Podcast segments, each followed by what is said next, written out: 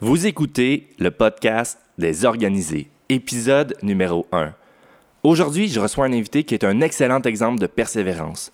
Sa passion pour l'environnement l'a amené à être élu comme conseiller municipal indépendant dans sa municipalité pour être à l'avant-plan des décisions en matière d'environnement et ainsi changer le monde à sa façon. Je reçois David Marer-Tubise. Bonne écoute. Salut tout le monde, ici Sébastien No, fondateur de l'Organisateur Inc. J'avais pour idée de lancer un podcast qui permettrait aux auditeurs d'être inspirés par des sujets qui me tiennent à cœur. J'ai donc fait une série d'entrevues avec des gens inspirants avec qui on va traiter de sujets entrepreneuriaux, innovateurs et créatifs. Est-ce qu'il y a juste moi qui me rends compte qu'être entrepreneur comporte son lot de défis? Le podcast des organisés, c'est pour toi.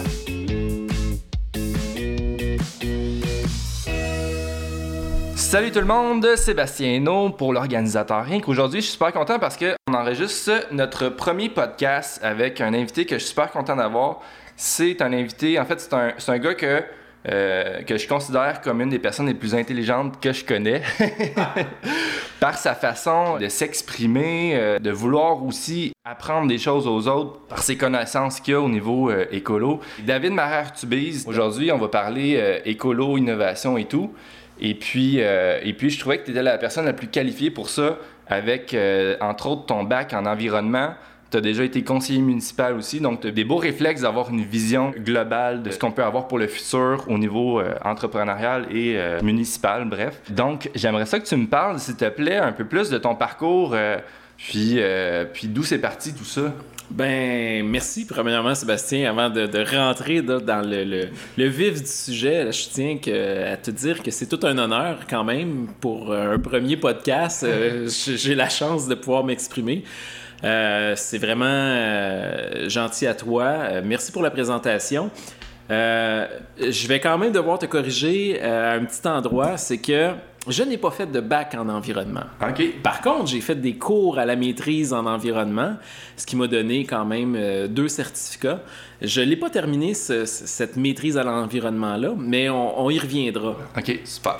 Je pense que tout d'abord, euh, l'objectif de ton, ta diffusion de podcast, c'est de parler aux entrepreneurs, tout ça. Moi, je me considère comme une personne qui a toujours voulu entreprendre des projets. Euh, je me suis jamais lancé en affaires comme tel, mais par contre, je pense qu'avec mes forces, euh, j'ai navigué, je dirais, au niveau de mon parcours professionnel qui a été sinueux. Euh, mais je pense que tout entrepreneur ou toute personne qui a de l'ambition, qui, qui, a des idées, à certains moments donnés, on essaye tout plein de choses. Puis, dans le fond, l'objectif, c'est toujours d'aller de l'avant. Fait que je dis ça parce que mon bac, je l'ai fait en génie informatique. Et euh, j'ai jamais travaillé à ce niveau-là. Très drôle parce que je savais pas quoi faire à l'université, euh, où m'en aller nécessairement. Puis dans les années début 2000, on n'était même pas en, 99 à, cette époque-là. Puis il y avait beaucoup, beaucoup, beaucoup de promesses là, au niveau de l'informatique, tout ça. Fait que moi, je, m'engage dans un bac en génie informatique. Et à l'époque, euh, Nortel a craché. Et puis euh, là ça allait plus. Puis j'ai découvert quand même dans mon parcours au, niveau du génie que toute la, réflexion, l'apprentissage, apprendre à apprendre, euh, les méthodes de travail, tout ça, ça m'a toujours fortement intéressé. Par contre, j'ai su que l'informatique, c'était pas pour moi. Mais j'ai été résilient, puis j'ai été persévérant. J'étais allé jusqu'au bout, finalement, de ce bac-là. Puis même en fin de parcours, j'ai décidé de, de changer et d'adapter un petit peu mon parcours pour aller chercher de la gestion de projet. Euh, production en valeur ajoutée aussi, parce que dès que j'ai terminé mon bac, euh, j'ai commencé à travailler pour euh, une firme en optimisation des processus d'affaires. Donc, j'étais consultant au niveau du rendement, bon, les goulots, la capacité euh, augmenter là, vraiment la, productivité des entreprises. Puis j'ai toujours trouvé ça vraiment intéressant parce que, dans le fond, quand on fait ça, on est axé sur les résultats. Hein. Euh, puis je pense que je suis un gars, avec l'apprentissage que j'ai eu à mon bac, d'être axé sur les résultats, c'est moi. Je trouve que c'est toujours comme un peu une compétition, toujours se dépasser. Puis je trouve ça super motivant. Euh, ce qui est arrivé, c'est que dans ce parcours-là, en allant dans les entreprises, et là, je voyais énormément d'entreprises différentes, mais il y avait toujours un dénominateur commun pour moi, c'était l'environnement. Là, on est rendu peut-être en 2003, 2004, 2005, là. Puis euh, il y a eu une première loi sur le développement durable en 2005, mais à l'époque, je me souviens que l'environnement dans ces compagnies-là, moi, ce que je voyais, c'était les tonnes et les tonnes de déchets, de matières résiduelles, de rejets d'entreprises qui s'en allaient à l'enfouissement. Je me disais, c'est incroyable, il faut recycler. Puis le recyclage n'était pas ce qui est maintenant aujourd'hui. C'est comme si c'est partie prenante de nos vies, c'est intégré, mais à ce temps-là, c'était encore. Euh, c'était pas embryonnaire. C'était parti, mais c'est pas ce que c'est aujourd'hui. Aujourd'hui, on est pas mal plus habitué. Et là, euh, je trouvais ça intéressant, puis je me dis comment on pourrait faire pour améliorer justement euh, toute la composante de l'environnement dans les entreprises, essayer de gaspiller moins. Et là, euh, de fil en aiguille, ben, l'Université de Sherbrooke, où est-ce que j'ai fait mon bac, a sorti un, diplôme à la maîtrise en environnement. Et ce qui est intéressant de ce parcours-là, c'est que ce sont des gens qui ont déjà été sur le marché du travail, et moi, j'ai fait mes cours en compagnie d'avocats, de comptables, de biologistes. Euh, toutes les sphères d'activité euh, peuvent se ramener à l'environnement. Fait que ça, j'ai trouvé ça fort pertinent parce que les points de vue différents qu'on échangeait autour de notre, euh, notre valeur environnementale, de pouvoir faire rayonner cette valeur-là, moi, c'est toujours ça que j'ai voulu faire. Et ce qui est arrivé dans le parcours, c'est que moi, je me définissais à l'époque surtout comme une personne euh, au niveau du développement durable, des entreprises, euh, euh, la gestion des déchets, bon, tout ce qui touche par rapport à, ça, c'était beaucoup ça mon créneau. J'ai eu un cours sur la valeur des écosystèmes et leur gestion. Puis ce cours-là, je me suis dit, je pensais pas que ça allait m'intéresser plus que ça. Et ça a été une révélation pour moi. C'est à partir de ce moment-là que tout a changé vraiment. Euh, Marc-André Gertin, mon professeur euh, chargé de cours, euh, était super. Il nous a éveillés là, vraiment la classe là, à, plusieurs choses. Et c'est là que j'ai compris que l'aménagement du territoire était une des choses les plus importantes. C'est là que j'ai compris que au niveau des écosystèmes, de la nature, des milieux naturels, ça nous offre euh, un potentiel infini de ressources gratuites, vraiment, et on est en train de tout mettre ça à terre. C'est là que on n'a pas le choix de vivre, c'est sûr. Je veux dire, à un moment donné, il nous faut une maison, il nous faut un endroit pour travailler, mais si on n'a pas une bonne planification, d'ici 10, 15, 20, 50 ans, nos enfants, nos petits-enfants, c'est sûr que ça sera pas ce que c'est aujourd'hui. Euh, mais bref, il faut penser à continuer à planifier vraiment de façon plus pointue notre territoire.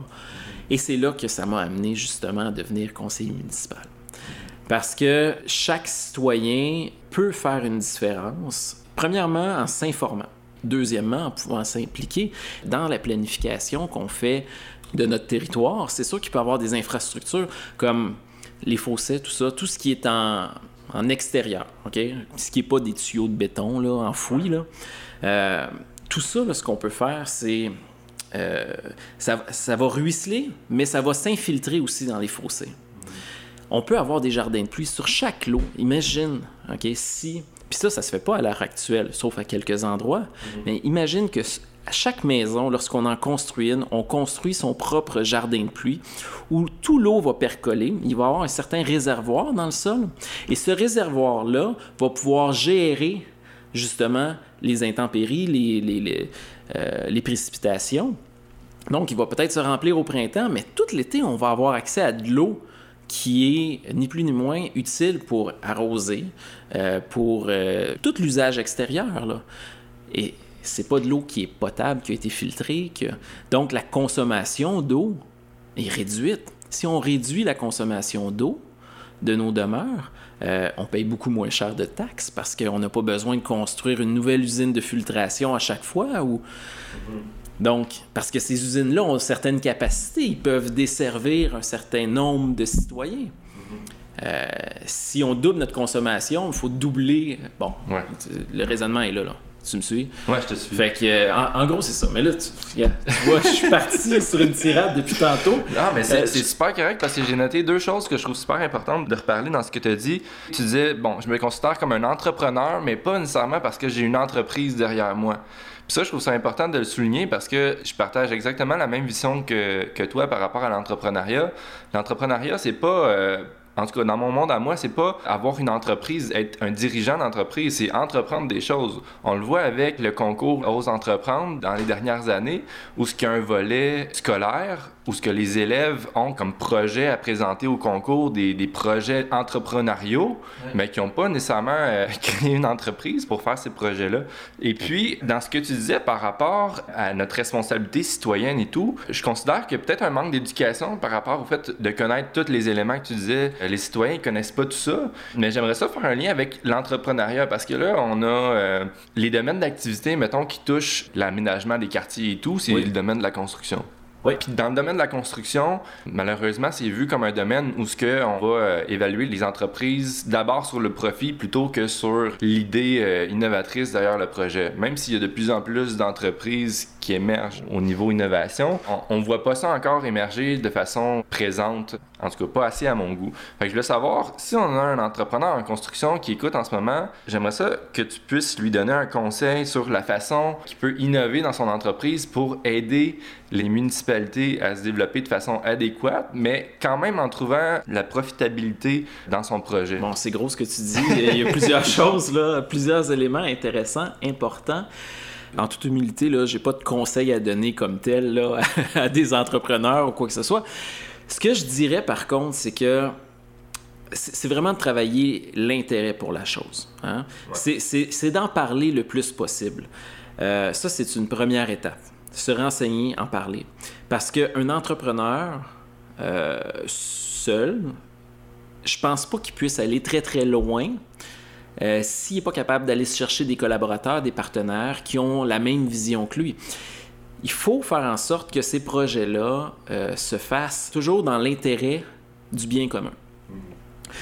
Ce qui va pas mal, qui est contraire, je dirais, au fait d'entreprendre une entreprise, c'est le besoin même. Tu sais, on va pas vers l'intérêt du bien commun quand on part une entreprise nécessairement. On va pour le bien de soi, pour pouvoir se développer. Tu vois où est-ce que je veux en venir là? Je, vais essayer d'être plus clair. Ouais, ben je vois où ce que tu veux en venir, mais je, me permettrais d'ajouter parce que euh, euh, l'entrepreneuriat puis l'innovation, pour moi, c'est deux choses complètement différentes. Puis euh, ce que tu as décrit, je suis d'accord sur un certain point. Par contre, au, niveau entrepreneurial, quand on entreprend une entreprise, euh, puis qu'on veut innover dans un projet euh, par rapport à cette entreprise-là, pour moi, l'innovation, ça veut dire euh, offrir un service ou un produit ou créer un produit ou un service qui va se mettre au service de la société. Fait que si, fait que si, on, fait que si dans l'innovation d'un projet, il n'y a pas ce côté commun-là, pour moi, c'est pas de l'innovation. Non, non, non, je comprends. mais ce que je... Oui, ok, je comprends. Ce que je voulais dire par rapport à au fait que c'est aux antipodes un peu, le bien commun, puis parce que l'entreprise comme telle est là pour faire de l'argent, pour penser à elle, pour son bien propre à elle. OK? Plusieurs entrepreneurs ou entreprises ont le bien commun à cœur, puis vont offrir des services dans ce sens-là. À but lucratif. À but lucratif quand même, oui, oui, tout à fait. C'est là tout le, twist, là, puis... Euh, par contre, comme je dirais, euh, comme je disais tout à l'heure, je pense que de collaborer, d'aller chercher des partenaires, de travailler avec les villes dans l'approche qu'on a. Parce que trop souvent, pour amener des changements, pour aller vers autre chose. Parce que ce qu'on a connu jusqu'à présent, c'est euh, bon, le, le, capitalisme, je suis tout à fait d'accord avec ça, mais c'est d'aller chercher le plus possible, hein, de, plus de ressources, tout ça. Euh, je peux faire un, parallèle avec une entreprise en construction que, euh, à la première édition du TEDx à Laval, il y avait un entrepreneur qui parlait de son entreprise qui s'appelle Bones Structure. OK. Euh, il me semble que c'est ça, là, je suis pas certain. Euh, et puis, sa conférence, dans son, dans son talk, il démontrait comment on construit les maisons de la même façon qu'il y a euh, 40, 100 Exactement. Et ça, c'est un enjeu organisationnel. C'est ça que je voulais parler. C'est ça les barrières. Il y a des barrières au changement, à aller à changer notre façon de penser. On a été amené à penser depuis plusieurs années que euh, bon, euh, on pouvait utiliser le plus de ressources possible, tout ça. Euh, il peut avoir du gaspillage, il n'y en a pas de problème, il va toujours en avoir, ça se renouvelle. Malheureusement, c'est pas le cas. C'est sûr que la science, la technologie avance. On a plus de connaissances en 2018 aujourd'hui qu'on avait en 1958. les façons de faire sont différentes, tout ça. Mais les enjeux organisationnels que je parle, c'est les barrières. Fait que c'est, premièrement, la connaissance dans l'entreprise. Mhm. OK? Euh, on a une façon de faire, on a des méthodes de travail et c'est plus facile de continuer ses propres méthodes de travail-là que d'innover et d'aller chercher quelque chose parce que pour le bien de l'entreprise, ça fonctionne. Mais c'est pour le bien commun qu'il faut, faut, changer. Fait que ce, ce tipping point-là, c'est pas facile à l'atteindre à cause des enjeux organisationnels. Donc, le manque d'argent, euh, il faut investir des fois hein, dans cette connaissance-là, dans cette formation-là. Il faut aller chercher des gens qui sont intéressés également. ça, c'est toutes des barrières qui peuvent faire en sorte qu'on n'avance pas. Je vais citer un projet euh, que je trouve bien. C'est une première étape. Je pense que on avance avec ce projet-là. C'est euh, Urbanova qui est à Terrebonne. Urbanova n'est pas né du jour au lendemain. Euh, et Urbanova est né à cause de la volonté de fonctionnaires municipaux, d'élus municipaux et de, euh, d'entrepreneurs qui souhaitaient faire les choses différemment. Il y a, je pense, un tiers du territoire qui est protégé en partant. Et on a pensé à la planification du territoire de sorte à ce que on puisse implanter les routes avec 20 km de route en moins, mais en mettant le même nombre de personnes à l'intérieur. Ça, ce que ça a fait, c'est qu'on a pu mettre le même nombre d'unités de, de logement à l'intérieur du même secteur. Et si on l'avait fait de façon traditionnelle, en s'étendant, il aurait fallu faire 20 km de route de plus.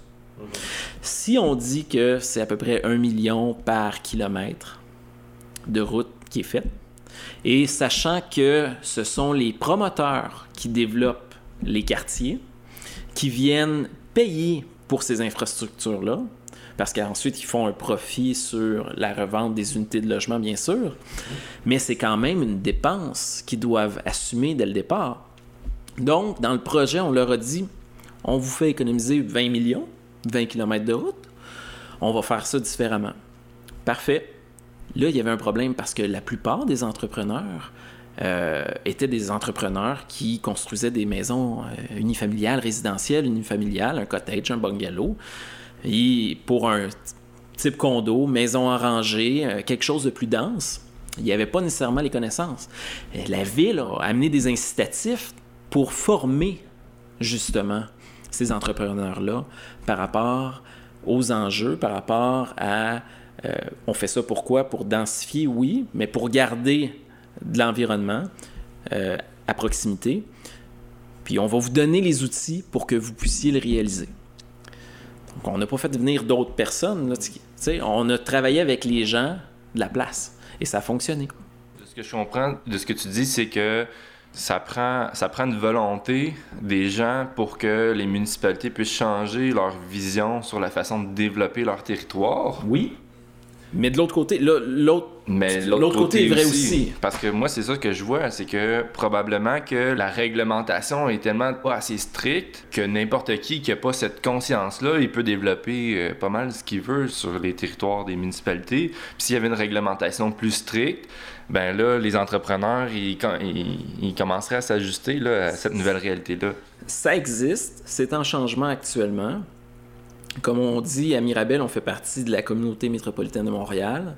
Et la communauté métropolitaine de Montréal, c'est le grand territoire, Rive-Nord, Rive-Sud, 82 euh, municipalités, qui sont gérées par des lois et règlements pour l'ensemble du bien de cette communauté-là.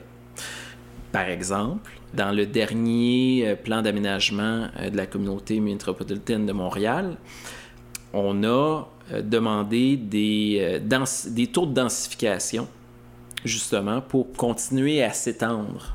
Ne faut pas s'étaler, le moins possible. Puis ça amène tout plein d'avantages, ça. Puis c'est là tantôt quand je me disais le mode de vie était différent. Je pense qu'on est à l'époque où est-ce qu'on on s'en va vers un nouveau paradigme. On commence à être beaucoup, beaucoup de monde, premièrement, beaucoup plus que quand moi j'étais jeune. Puis c'est sûr qu'on avait toute notre place. Moi, là, j'habitais dans un bungalow à Mirabel, mais j'avais la forêt en arrière. Euh, puis depuis 20 ans, c'est détruit ce format-là. C'est d'autres bungalows qui est là. Mais j'ai pas grandi dans le même paradigme qu'aujourd'hui où on en est. Euh, nos enfants, possiblement que s'ils s'achètent une maison, il y a très peu de chances y ait un beau boisé, un grand boisé en arrière de chez eux, parce que ça va devenir une denrée rare et c'est déjà commencé. Donc tout ça pour dire que est-ce que les mentalités sont en changement? Oui, il va falloir qu'on assimile cette nouvelle réalité-là, mais ça a plusieurs avantages. En Europe, ça fait très longtemps qu'ils vivent de cette façon-là. Je pense qu'ils sont autant heureux, puis ils ont autant accès à la nature, mais c'est différent. Les avantages, la proximité. Si je veux aller à l'épicerie à pied, je peux y aller à pied. Ça va me prendre deux minutes. Moi, si je veux aller à l'épicerie à pied, à partir de chez moi, c'est 20 minutes, sûr. Fait que je prends mon auto.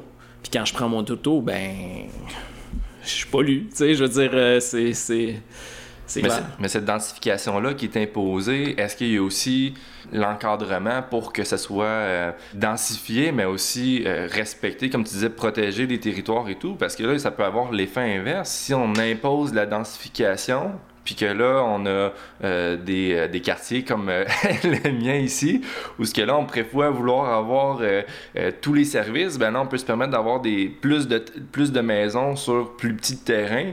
Puis quand il n'y a pas d'espace entre les maisons, ben les arbres, on les enlève. Exact. Oh non, je comprends que ça peut avoir aussi l'effet inverse. Est-ce que c'est tout pensé, tout réglementé? Ça, je, je m'avancerai pas là-dessus. Je pense qu'on peut, on peut en déduire que non. Non, super. Ben c'est un, gros problème ben qu'on a actuellement parce que oui, on veut continuer à avoir de la qualité de vie. Euh, puis je pense que, puis je vais revenir à ça, euh, l'éveil à cette information-là. Tu sais, à savoir, là, s'il y a un promoteur ou un, entrepreneur en construction qui veut offrir un service différent, ben commencez à vous informer sur tout ce qui est le paysagement. Parce que le paysagement d'une maison, qu'elle soit unifamiliale ou que ce soit un bloc appartement, un condo, nommez-le, on peut faire la gestion durable des eaux pluviales, ça peut se faire, comme je disais, sur chaque lot. Puis d'offrir un jardin de pluie pour chaque maison, euh, moi je pense que ça devrait venir dans, dans les règlements. Ça ne doit, pas être quelque chose qui doit, qui doit être super coûteux quand c'est intégré dans la construction parce que de maison. Non, parce que ces mécanismes-là, en fait, sont... Tu sais, si on le prévoit, là, tout le monde va être gagnant. Tout le monde, tout le monde. Mais bon, euh, on n'est pas là. Puis euh, cette connaissance-là n'est pas tout à fait. Tu sais, il y, en a certains qui, qui l'ont, mais d'autres qui. Puis on va continuer à, produire puis à avoir notre quotidien parce qu'on est sur des urgences. J'imagine qu'aujourd'hui, tu as pris un deux heures, mais ça a tout pris pour euh, chambouler l'horaire pour, qu'on puisse se rencontrer. Oui, effectivement. Tout le monde, c'est comme ça. On enregistre le podcast en pleine, en pleine saison des impôts et puis. ben oui, mais ben, justement, ça prend cet équilibre-là aussi à un moment donné parce que sinon on, ne devient plus euh, performant. Et puis, euh, écoute, si on passe à un, autre sujet qui est quand même lié, mais euh, bref, ma vision des entreprises du futur, ok? Je voulais te partager ça. je, je, pense pas que c'est ton domaine d'expertise par rapport à, à, ce que je vais dire, mais j'étais quand même curieux de voir avec ton bagage écolo, c'est quoi ta vision à toi des entreprises du futur? Par exemple, moi, je crois que les entreprises du futur, parce que là, on est de plus en plus vers euh, euh, l'intelligence artificielle et tout, on remplace de plus en plus les humains par euh, des programmes informatiques, mais il y a un aspect sur lequel l'humain ne pourra jamais être remplacé, puis c'est sur le niveau social. Fait pour moi, l'entreprise du futur, c'est l'entreprise qui intègre un aspect social dans son entreprise, peu importe le domaine d'activité. Et puis, euh, je voulais voir qu'est-ce que tu en pensais par rapport à ça. Ben, moi, je pense que les entreprises du futur vont innover également. Je pense que l'économie du futur et surtout celle euh, du partage et du service.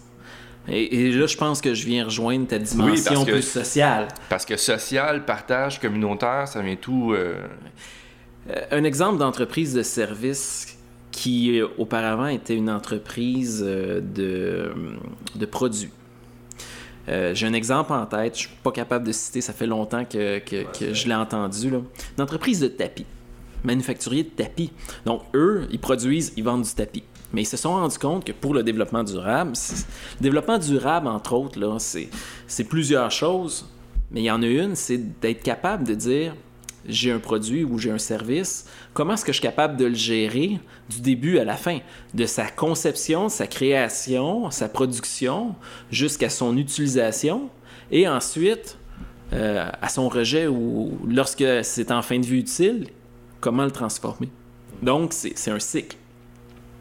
Ce cycle de vie-là, euh, du tapis comme tel, ben avant, ils vendaient le tapis, puis euh, euh, on payait du, pied carré. Maintenant, ce qu'ils ont décidé de faire, c'est de louer le tapis. Donc, ça devient une entreprise de service.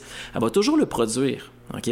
Sauf que l'entreprise, maintenant, elle pu, arrangez-vous avec problème, posez-le, elle va poser le tapis, elle va l'entretenir et euh, elle a changé son produit de sorte à ce que euh, on puisse modifier ou euh, changer des morceaux de tapis qui sont très très usés versus ceux qui sont pas usés. Dans, le coin d'un mur, là, il euh, n'y a pas personne. Pas, pas On parle de tapis dans une résidence. Euh, ou un du tapis commercial, là, effectivement. un ou l'autre. Oui. On parle pas d'un tapis, d'une carpette. Donc l'ingéniosité vient du fait que j'utilise, je l'use à corde dans mes corridors ou dans mes couloirs, mais sur le bord des murs, il n'y a personne qui marche là. Il peut rester beau deux fois, trois fois, quatre fois plus longtemps. Pourquoi le changer puis tout l'arracher à grandeur?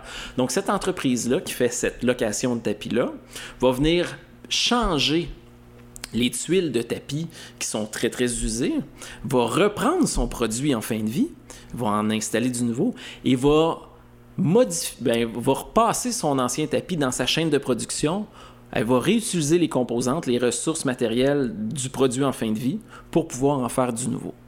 Donc, c'est, de la, c'est du recyclage, vraiment cette entreprise-là qui a modifié son, son, offre d'affaires, en fait, son offre de service, euh, aujourd'hui fonctionne à merveille. Là, puis malgré son, le fait que son précurseur. malgré le fait que le tapis soit moins populaire dans, dans les habitations. Effectivement, parce que dans parce le fond... Qu'ils ont innové. Oui, oui, c'est ça. Puis il offre un service euh, courant, puis c'est, du business repeat, là, à un moment donné. C'est ça que les gens veulent.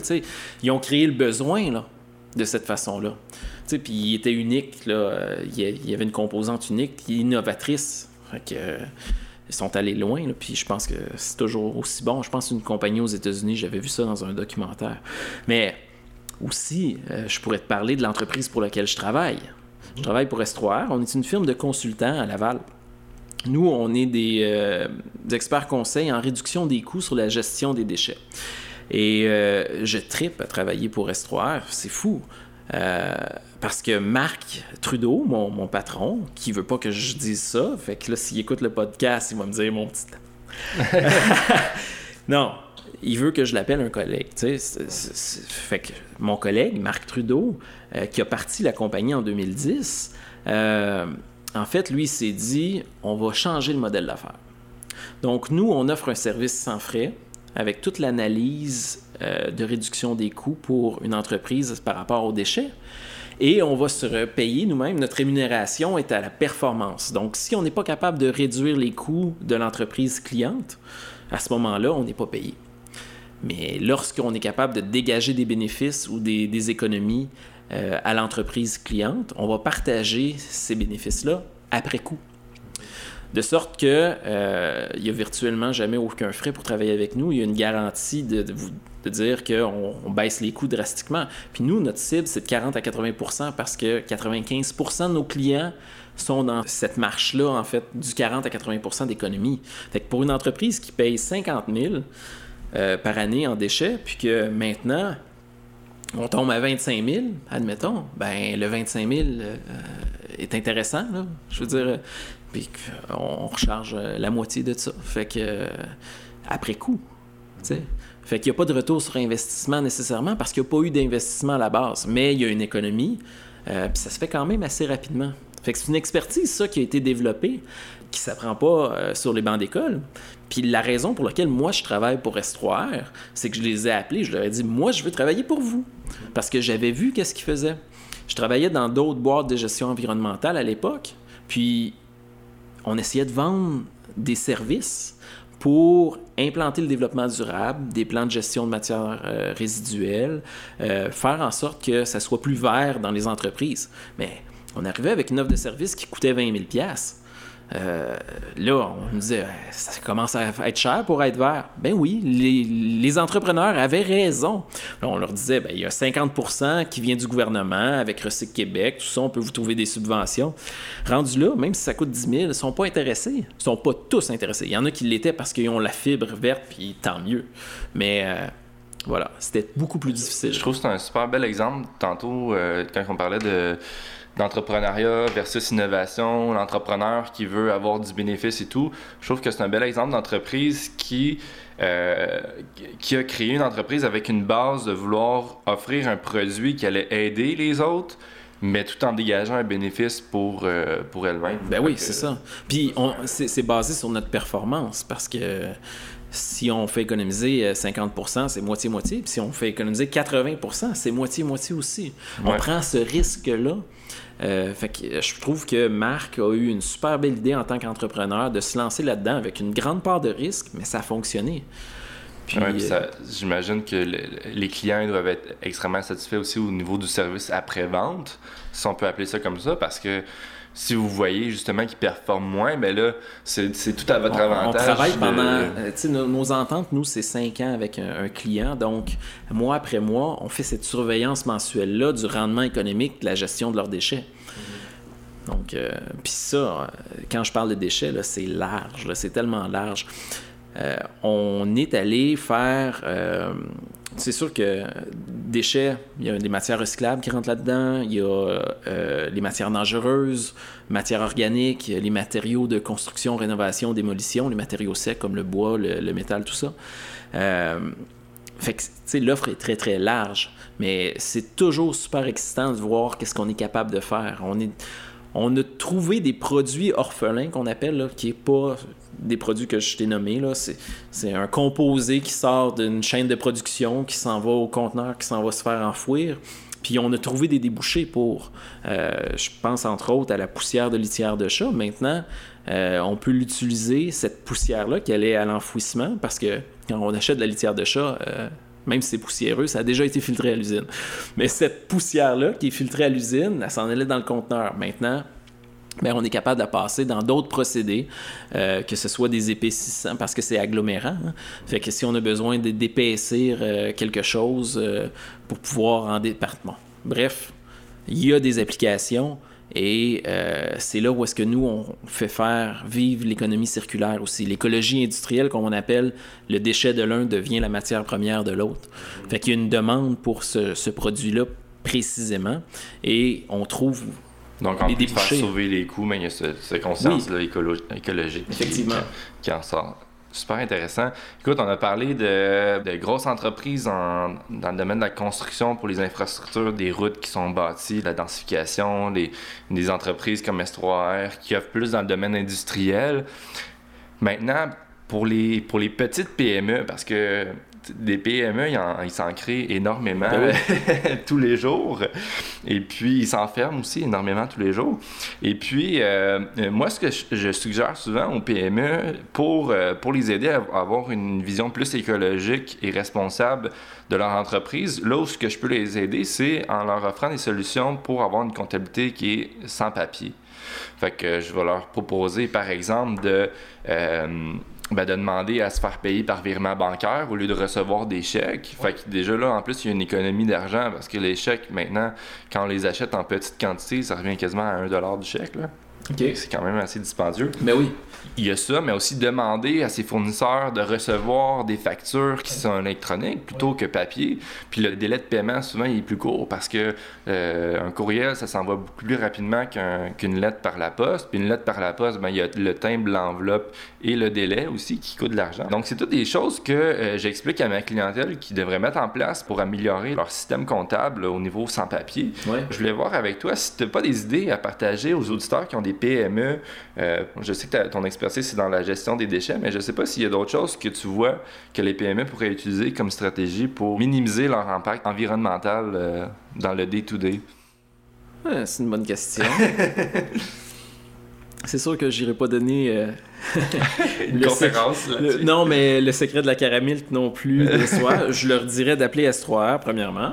Hein? ah ouais? Oui, oui. les ben, PME, ah ouais? Ben oui, oui, oui, tout à fait, les PME. Parce que, en fait, chaque entreprise est différente. C'est sûr que, bon, une business de comptabilité qui fait sortir juste un peu de papier, euh, on peut remplir 2-3 bacs de 360 litres là, par, par mois. Il n'y a pas d'enjeu monétaire, là. OK? Mais S3R, ben, Je te dirais qu'on imprimait à peu près 100 000 feuilles de papier par année avant de c'est quand même beaucoup. OK, OK. Mais, oui, oui, c'est beaucoup quand même, oui. Mais je parle par rapport à euh, ce que nous, on peut aider chez S3R. sais, nous, S3R, je dirais que quand tu as 6, 7, 8, 9 000 dollars euh, de déchets annuellement en, déchets, c'est ce que ça te coûte, euh, on peut commencer à t'aider. Avant, c'est plus c'est plus difficile. le risque est plus grand pour nous parce qu'il y a moins de gros autour de là, on s'entend. Nous, on, on, a, on aide des PME qui euh, peuvent avoir 15, 20, 30 000 dollars. C'est des PME, là, c'est 5 à 20 employés, là, mais... Dans quel domaine, par exemple? Euh, le domaine de l'ébénisterie c'est fou. Parce que là, il y a un dépoussiéreur avec tout le brandy. Euh, il y en a qui utilisent euh, teinture, solvant, tout ça, c'est des matières dangereuses. Les guinées, ils doivent se faire récupérer d'une certaine façon. Ça coûte excessivement cher au niveau des matières dangereuses. Ouais. Puis la personne responsable de la teinture et tout euh, doit porter un masque. Oui, au niveau santé, sécurité aussi.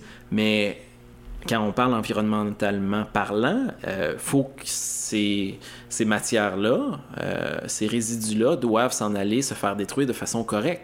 Puis nous, on continue d'aider ces entreprises-là à ce que ça soit détruit de façon correcte, mais toujours à un moindre coût. Hein? Fait que oui, même une PME peut appeler S3R et dire écoutez, euh, qu'est-ce qu'on peut faire? Ben, on va vous faire une évaluation, ça va être gratuit, puis vous allez voir où est-ce qu'on peut s'en aller avec ça. Ah, puis aussi le gaspillage, j'imagine. Ben, que, Le gaspillage des ressources, c'est incroyable. Euh, j'ai fait un projet justement euh, à l'université euh, avec une fromagerie ici, une super bonne fromagerie, les fromageries de la Table Ronde. ça fait peut-être une dizaine d'années que j'avais fait ce projet-là. nous, ce qu'on regardait, c'était les pertes. Euh, et euh, le gaspillage des ressources, entre autres, parce que une entreprise comme celle-là euh, va utiliser beaucoup de procédés à l'eau. Et l'eau va devoir être, va s'en aller au drain ou va aller dans une usine de filtration. Là. Des grosses compagnies là, comme AgroPure qui font des fromages, tout ça, ils ont leur propre système de filtration. Des plus petites, c'est des trappes à graisse, mais il faut que ça soit quand même réglementé parce que le, le taux de matière organique qui retourne à l'affluent, euh, c'est ça. La pollution, c'est une question de concentration. Plus c'est concentré en matière organique, plus que l'eau a besoin euh, de temps pour pouvoir désagréger cette matière-là, la, la, dégrader si on veut. Là. Donc, euh, nous, on regardait en termes de kilogrammes de matière organique qui étaient perdus dans tout le processus. Parce qu'un coup que les équipements, euh, on avait mis le lait, il fallait le laver, le pasteurisateur, tout ça, fallait laver. Et là, plus on perdait de, matière organique, plus on se disait c'est de la matière organique qui aurait pu être transformée, ça. Fait qu'en bout de ligne, sur un mois de production, je pense qu'on était capable d'aller chercher euh, une coupe de centaines de fromages de plus si on changeait des petites choses. Puis euh, je pense que l'entreprise avait regardé ça, puis euh, dans un but d'amélioration continue, avait entrepris là, de, changer. Là. Fait que ça, ça avait été un projet euh, universitaire qu'on avait fait, super intéressant. Mais c'est ça, c'est de regarder, débusquer nos ressources Ça, c'est la première chose. Là. Où est-ce qu'il des pertes dans l'entreprise, le gaspillage, la non-qualité, les rejets, tout ça? Euh, c'est de travailler sur notre propre processus. Puis les gens qui ont ces entreprises-là sont les mieux placés parce que, et les employés aussi qui peuvent amener cette, euh, cette amélioration-là. Quand je travaillais pour une firme en optimisation des processus d'affaires, on utilisait le, le processus Kaizen on travaillait avec les employés même qui, eux, nous apportaient les solutions. Je disais, je n'étais pas l'expert, moi, en ébénisterie, en aluminium, ou, euh, tu sais, j'ai travaillé dans des entreprises, j'ai fait des projets pour des entreprises de, toutes sortes. Je n'étais pas nécessairement l'expert. Par contre, j'étais capable d'amener les gens à travailler ensemble, puis de trouver les bonnes solutions, puis l'identification du problème, tout ça, là, je veux dire, j'étais capable de les situer, les cibler plus facilement, puis ensuite, ben, on est arrivé à quelque chose, mais ce sont eux les experts. Il faut prendre le temps de, s'y attarder. Moi, je trouve ça intéressant ce que tu dis parce que ça me fait penser à, un, chapitre que j'ai écrit dans un livre qui s'appelle Entrepreneur, une histoire d'équipe. J'ai écrit le premier chapitre de ce livre-là. OK. Et puis, mon chapitre, c'était à propos des détails. Comme quoi, les détails tous les détails, dans le fond, euh, sont importants dans une business, puis c'est souvent ce qui fait son succès. On va pas voir euh, la fromagerie parce que juste parce que son fromage est bon, on va voir la fromagerie parce que le service à la clientèle est exceptionnel quand on arrive là. L'ambiance est exceptionnelle, mais aussi la fromagerie va faire du profit parce qu'elle va s'attarder à ces détails-là, comme, euh, comme t'expliquais. Fait que je trouve ça super intéressant. Et puis, je voulais savoir on a parlé beaucoup de, scénarios qu'on souhaite avoir pour le futur. C'est quoi le piège là-dedans qu'il faut absolument éviter pour le futur? Les pièges, là, en fait, euh, je vais te ramener à quelque chose de quand même simple. Je t'ai parlé des enjeux organisationnels tantôt. C'est ça. C'est de pas, pas être capable de les débusquer. Souvent, ce qui va faire planter un projet, c'est les enjeux organisationnels. Euh, c'est parce qu'on s'est embarqué dans quelque chose, puis on n'a pas, on a mal évalué le coût. Bon, manque monétaire, enjeu organisationnel. On s'est embarqué dans quelque chose, puis on n'a pas l'expertise pour. Ça va planter, enjeu organisationnel. Donc, euh, c'est de, bien identifier ces enjeux-là au départ pour s'assurer de mener à bien nos projets. Euh, je ne sais pas si ça répond pas mal à la question. Oui, c'est excellent. Mais moi, je ramènerais à ça. Puis il y en a quelques-uns, je t'en nomme deux ou trois, là, mais euh, c'est toujours penser aux barrières, quel est le risque, quel est le, point faible du projet, euh, qu'est-ce qu'on peut faire pour augmenter les facteurs de succès puis réduire les risques. Mm-hmm. Super.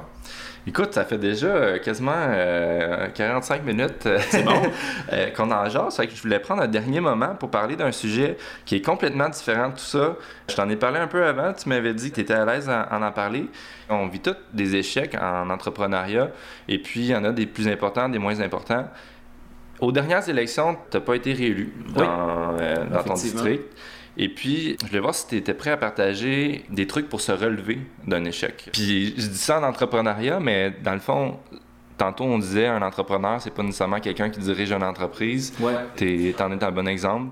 Puis, euh, en fait, oui, euh, je te remercie de parler de ça parce que, dans le fond, moi, pour moi, je pense que ce que j'ai entrepris de, de, plus grand, je dirais, c'est me vendre moi-même et devenir conseiller municipal. ça, je l'ai fait à cause que des gens qui ont cru en moi, premièrement, oui, mais parce qu'il y a des gens qui m'ont inspiré aussi. J'ai parlé de Marc-André Guertin tout à l'heure dans le cours qui disait commence à aller sur un comité d'urbanisme en premier pour que ensuite, euh, bon, tu... là j'ai dit non, moi je vais sauter tout de suite, mais aller conseiller municipal. J'ai des valeurs, je veux les faire rayonner, j'ai quelque chose à dire. Ben, je veux transmettre ce savoir-là et ces valeurs-là. je me suis dit, la meilleure façon de le faire, c'est en devenant conseiller municipal. C'est sûr que j'ai pris un 2-3 mois, parce que j'ai fini mon cours, on était au mois de juin, les élections étaient au mois de novembre en 2013, et euh, j'ai pris deux mois dans l'été, ju juillet, août, pour voir la faisabilité du projet. C'est sûr que sans l'appui de ma, conjointe, j'aurais jamais pu le faire. Euh, sans l'appui de ma famille, mais sans l'appui de mes amis, mais j'y suis arrivé et j'ai été élu indépendant j'ai fait ma petite affaire. Je me suis dit, écoute, c'est un projet, je vais me vendre, je vais aller là. Puis ce que je vais amener autour de la table, je sais que ça va bénéficier à l'ensemble de la société. Puis moi, j'ai travaillé pendant quatre ans comme conseiller municipal. J'ai appris énormément. j'ai développé mon réseau. On s'est connus justement parce que j'étais conseiller municipal, Sébastien. Euh, fait que ce n'est que réussite pour moi. Dernières élections, j'ai entrepris quelque chose de plus gros. Parce qu'en étant indépendant comme conseiller municipal, moi, j'étais un gars d'équipe. Puis j'avais décidé, j'avais fait le choix d'être indépendant parce que, un, je voulais pas me présenter avec n'importe qui que je connais pas, puis m'associer à des valeurs qui sont peut-être pas conformes aux miennes. Et de deux, ben, je voulais, je voulais prendre le pouls, tu sais, c'est gros, là, tu pour commencer. Fait que je me suis dit, je vais tenter le coup tout seul. Mais là, en travaillant, je me suis rendu compte que fallait que je devienne spécialiste et expert de l'urbanisme, de la sécurité publique, de l'environnement, des loisirs, euh, de l'urbanisme, de la gestion du territoire, euh, de pas de l'aménagement, mais de, euh, des travaux publics, de sécurité routière, de communautaire, j'en passe, OK? Parce que j'avais pas d'équipe avec moi. Que j'ai passé énormément de temps à développer ces compétences-là, à étudier, à regarder les dossiers et à m'informer parce que pour moi, travailler un dossier, c'est pas juste de le lire, c'est de faire de la recherche. Puis ce qu'on nous parle dans le dossier ou ce qu'on nous recommande, parce que c'est que ça, là. Quand, quand on est au conseil, c'est de prendre des décisions pour gérer le bien public, le bien commun. Euh, je voulais m'assurer que les décisions que je prenais ou les positions que je prenais, un, étaient en, en accord avec mes valeurs, mais deux, si c'était la meilleure des choses. Fait que j'ai travaillé tellement fort pendant quatre ans. J'ai décidé de travailler plus fort, fait que je me suis dit, on va entreprendre de créer une équipe. Et c'est là où est-ce que on a créé une équipe qui s'est appelée Mouvement Citoyen Mirabel. Je pense que les valeurs de l'équipe sont à mon image. Euh, les gens qui, ont joint l'équipe, de près ou de loin, les candidats comme les bénévoles, on a rassemblé énormément de monde. Le résultat étant qu'on n'a pas été élu. Il y a eu des composantes qui n'ont pas fonctionné. Est-ce que c'est un échec? Moi, depuis que je te parle de ça, ce n'est que réussite. Je ne l'ai pas pris comme un échec. Oui, c'est plate. Oui, c'est plate. Mais c'est une expérience. Et cette expérience-là, je sais qu'elle va me servir dans le futur pour aller encore plus loin. C'est important euh, de garder en tête les valeurs pour lesquelles on fait ce travail-là d'élu, premièrement, ou qu'on souhaite le faire.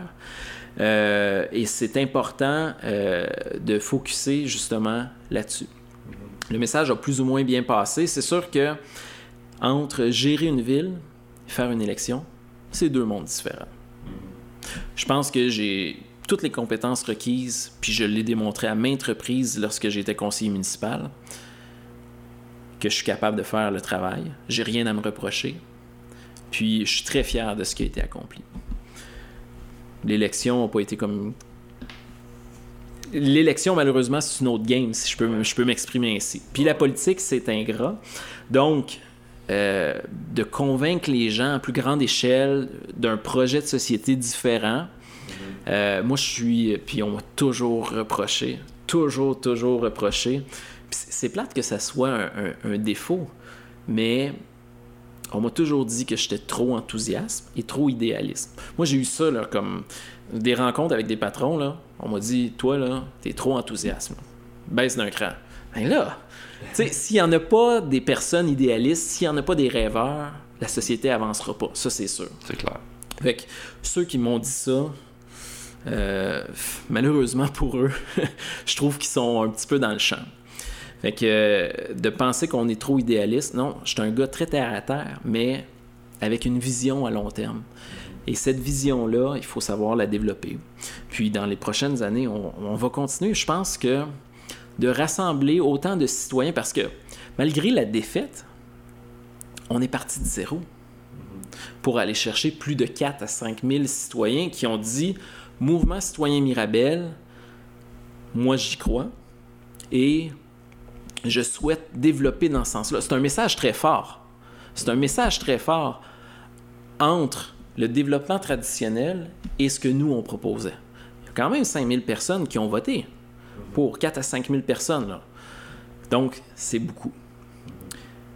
c'est plus le développement traditionnel ou l'autre équipe qui était là parce que, on se le cachera pas, il y avait deux équipes en liste. La troisième était peut-être plus ou moins dans, dans, la partie. Euh, ça sera à eux de démontrer que c'est eux maintenant qui ont le fardeau de la preuve. Et si eux ne restent pas au pouvoir dans les prochaines années, mais ça voudra dire que eux ont un échec réel ou est-ce qu'ils n'ont pas su démontrer comment euh, ils ont réussi à travailler pour améliorer les choses. Ouais, tu as, dit quelque chose que, qui, que j'ai trouvé super intéressant parce que tantôt tu disais, euh, tu parlais de tes valeurs, puis d'être intègre avec ça par rapport au. Euh, quand tu t'es présenté de façon indépendante, mais aussi quand tu t'es entouré de ton équipe. On, on, a déjà eu cet échange-là, mais moi, ce que, ce que j'aime ce que j'aime pas avec la, politique, c'est que j'ai l'impression que euh, même si tu as des valeurs qui sont euh, fondamentalement euh, très fortes, il y a un moment donné où ce que pour récolter du vote, tu dois t'entourer de beaucoup de gens. Puis ces gens-là, ben, pour pouvoir les intégrer à ta vision, euh, ben souvent, il faut que tu intègres un peu euh, leur vision parce que là, il faut que tu te démontres à l'écoute de leurs euh, propres valeurs. Et puis ça, c'est moi, c'est ce qui me dérangeait un petit peu avec l'implication politique parce que je me disais, je me verrais pas dans cette position-là où ce que je, pourrais pas avoir le, la maîtrise totale des gens autour desquels je vais m'entourer. Mais ben, c'est sûr que en politique, il y a des euh, personnes d'influence plus que d'autres. Euh, pas des clans, mais euh, des personnes autour desquelles va graviter ou qui vont avoir déjà un, un micro ou un haut-parleur public plus fort. C'est parce que c'est soit des gens qui ont réussi, qui, sont entrepreneurs, ou des gens qui habitent la communauté et qui servent la communauté depuis maintes années. Euh, ces gens-là, euh, justement, bon, ont plus d'influence auprès de la masse, je dirais. C'est pas péjoratif, la masse, pour moi, là. Euh, ça représente l'ensemble des citoyens. Comment combattre ça? Le fait que deux ou trois ou quatre. Une poignée de main de, personnes d'influence puisse influencer justement le cours euh, des décisions. Euh, c'est l'implication citoyenne. J'en reviens à ce que je disais. S'informer, mhm. s'impliquer. Mais l'implication citoyenne, là, c'est pas d'aller au conseil à chaque semaine. C'est pas de, de, prendre 10 heures semaine pour faire des choses euh, pour pour la communauté. C'est simplement, pour moi, là, puis je crois, et c'est là-dessus, je pense, qu'était basé notre, euh, notre programme ou notre, euh, nos valeurs sont basées sur le fait de rendre le plus accessible possible, le plus facile possible, justement, un, l'information, et deux, de, de, de rendre aux citoyens la parole facile. D'être capable d'être à l'écoute du citoyen, mais que ça soit pas difficile aux citoyens de s'exprimer, d'enlever ces barrières-là. Mhm. Donc, de se rapprocher, cette proximité-là, euh, cette façon de travailler-là différente. Moi, je pense que euh, on est rendu là aujourd'hui mhm. euh, parce qu'on a toute notre famille, tout notre travail. on... Puis, en bout de ligne, on n'a pas le temps pour les autres choses, même s'ils sont bien importantes. Mais si on veut continuer à avoir une qualité de vie avec notre famille, tout ça, euh, il faut commencer à penser où est-ce qu'on s'en va plus tard. Puis moi, ça a toujours été ça, ça a toujours été de travailler main dans la main avec l'ensemble des parties prenantes autour des projets.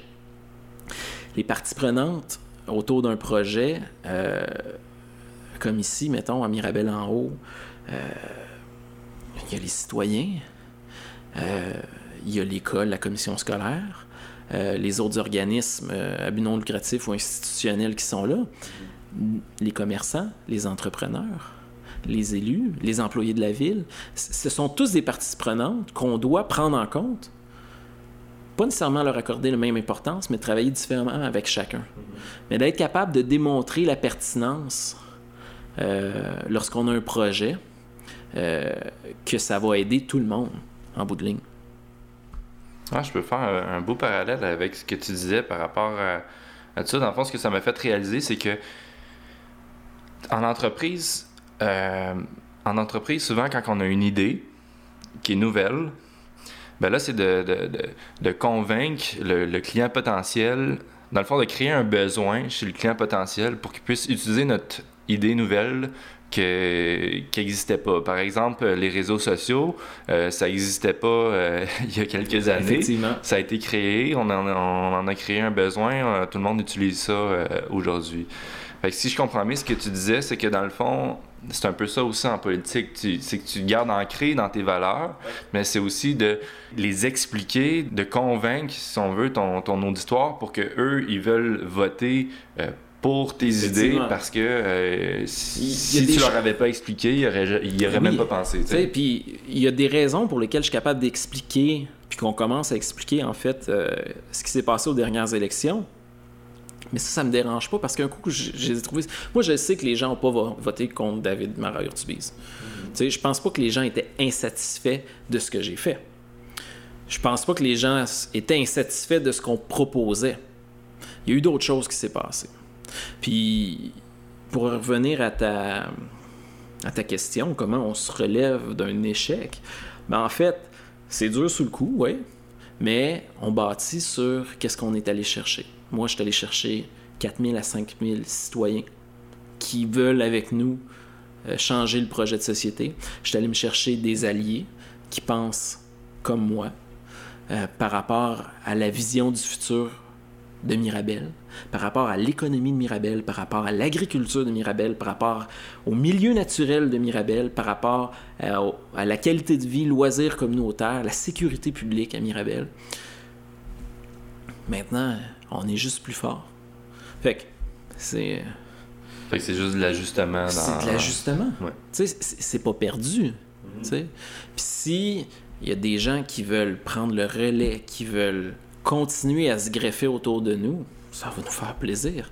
Parce que je sais qu'ultimement, ce qu'il faut, c'est des débats publics. Parce que trop souvent, on a voulu garder cette information-là, puis cacher, puis c'est tout à l'avantage de ceux qui ont le pouvoir, ça c'est sûr, là, parce que moins on en parle, tout, tout va bien. Ben oui, mais qu'est-ce qui se passe en dessous, en arrière, on ne sait pas toujours. J'insinue rien, là. Mais euh, d'amener en confrontation des idées, de démontrer la pertinence des différentes orientations qui est prise, mm -hmm. c'est pas fait en ce moment. Ouais. Fait que... Ben, un peu comme tantôt on disait, pour moi, démontrer l'avantage d'avoir des, des, quartiers avec plus d'arbres, ben, oui. c'est de montrer aux entrepreneurs que, que de la rentabilité quand même, un peu comme tu disais avec euh, Urbanova, c'est ça? Urbanova, oui, c'est ça. Plus d'arbres, moins de routes. Euh, L'impact financier était déjà là. Fait qu'on parle tout le temps, moi je pense que l'argument économique, c'est pour ça que je travaille chez S3R, parce qu'on n'est pas une entreprise en écologie, là. on est une entreprise en économie. Mm -hmm. On travaille sur l'écologie. Oui, exact. Quoi? Ben écoute, merci euh, beaucoup David. C'est euh, David Marer-Tubis qui est avec moi aujourd'hui. Ça met fin à notre épisode aujourd'hui. Donc je vous invite à nous suivre pour euh, voir le, les, les, prochains épisodes qui vont être diffusés euh, sur notre site web et sur notre page Facebook. Merci. Bye bye. Merci Sébastien. Ça fait plaisir. Est-ce que toi aussi tu as vécu un échec? Est-ce que tu côtoies une entreprise innovatrice qui mérite d'être connue? Est-ce que tu es comme moi un passionné de solutions écolo pour les entrepreneurs? Je t'invite à m'écrire un commentaire, à aimer et à partager le podcast pour qu'on puisse ensemble changer le monde à notre façon. À bientôt!